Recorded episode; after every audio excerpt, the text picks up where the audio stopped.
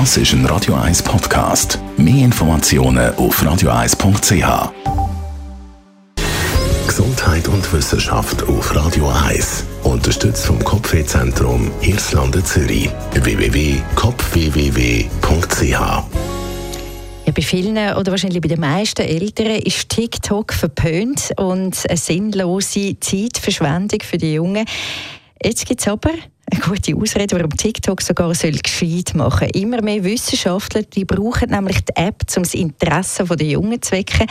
Verständlich erklärte Wissenschaftskommunikation nennt man dann das auf TikTok. Das sehe für den Forschungsbereich eine sehr gute Strategie, Zielgruppen eben anzusprechen, die sonst nur schwer erreichbar sind. Das haben die Verfasser von dieser neuesten Studie jetzt herausgefunden. Sie haben ebenfalls herausgefunden, je kürzer, humorvoller und interaktiver die Videos natürlich sind, umso umso besser, um die Jungen zu erreichen.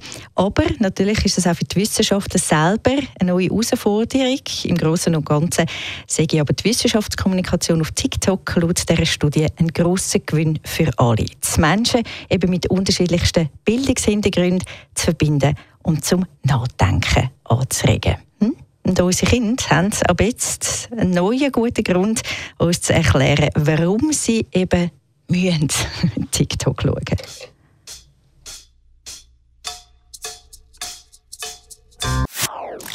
Das ist ein Radio 1 Podcast. Mehr Informationen auf radio1.ch.